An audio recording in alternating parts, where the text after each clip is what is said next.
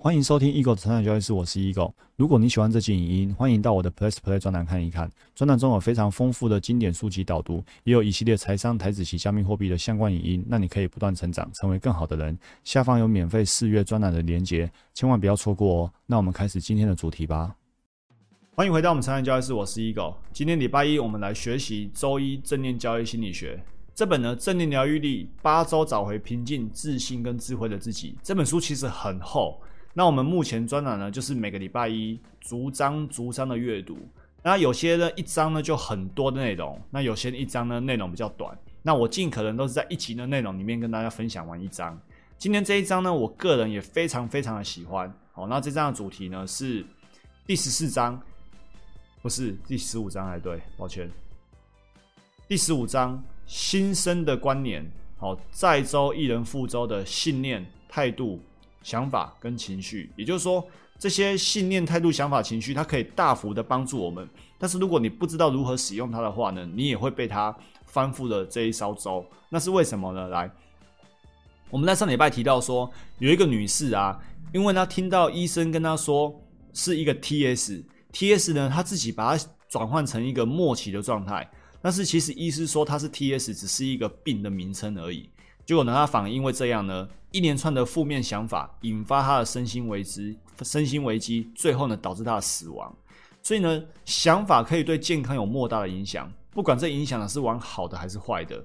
想法呢，决定了我们如何去觉知跟解释，决定了我们跟世界的关系。所以呢，我们的想法或者说我们的思维模式啊，就形塑了动机跟选择，影响了自信水平跟自己认为可以完成的事情。所以这个想法是各种信念的核心，尤其是我们对于周遭世界、对于这个世界如何运作，以及自己在世界中的定位，我们如何的想法就会如何的定位自己。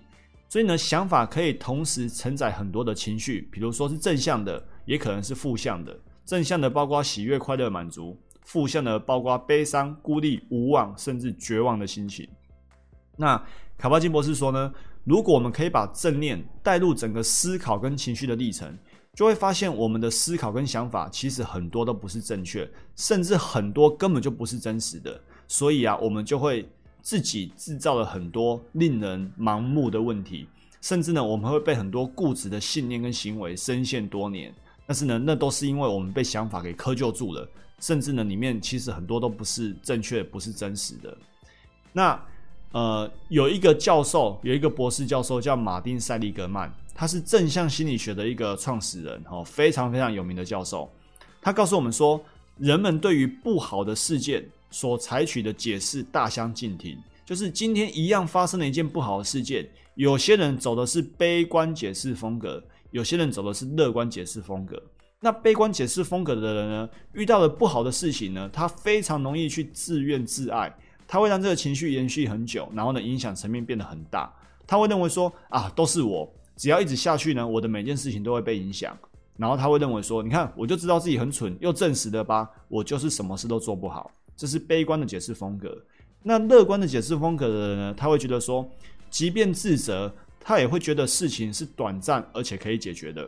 他知道不好的事情会过去，他知道这件事情带来的损害只会是有限的。他专注于已经发生的事件的特定的结果，他不会采取全面或者是彻底的陈述，或者不成比例的过度投射。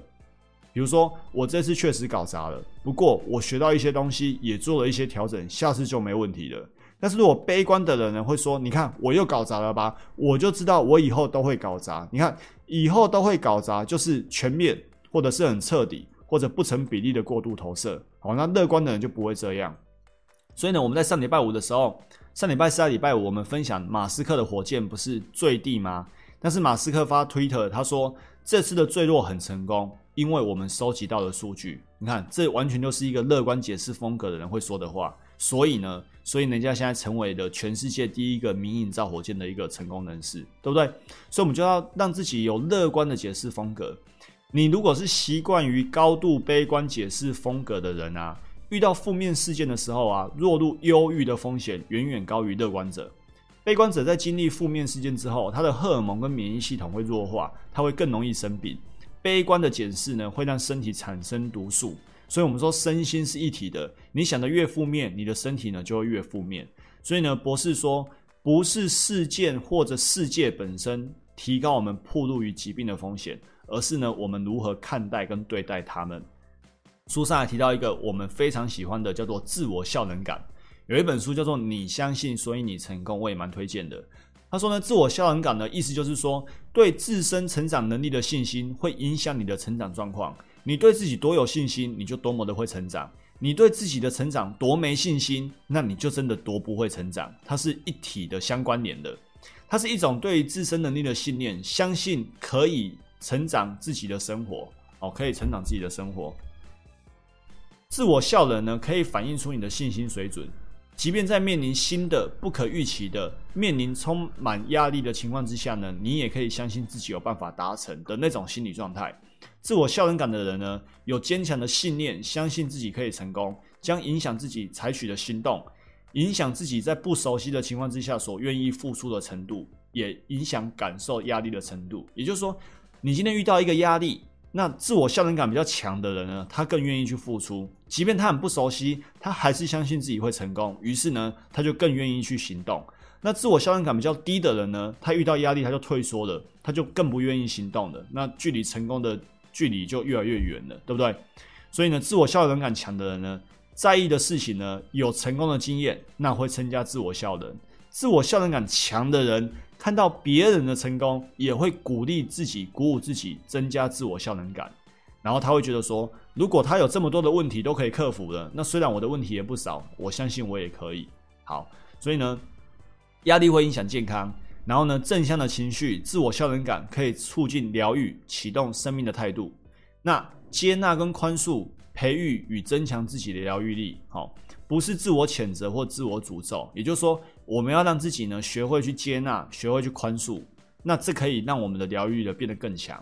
不要去做负面的解释风格，不要自我谴责或者自我诅咒。OK，所以我们进行这一章的小节，就是呢，练习正念可以让自己平静，然后呢，我们就可以有更平静以及更正向的情绪来看待这个世界。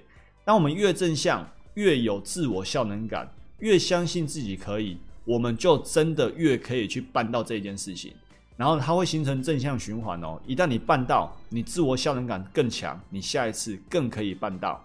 那你要形成这个正向循环呢？一切的开始都是从正念静观、正念呼吸来启动。这就今天所有内容，祝福大家不断成长，成为更好的人。我们明天见，拜拜。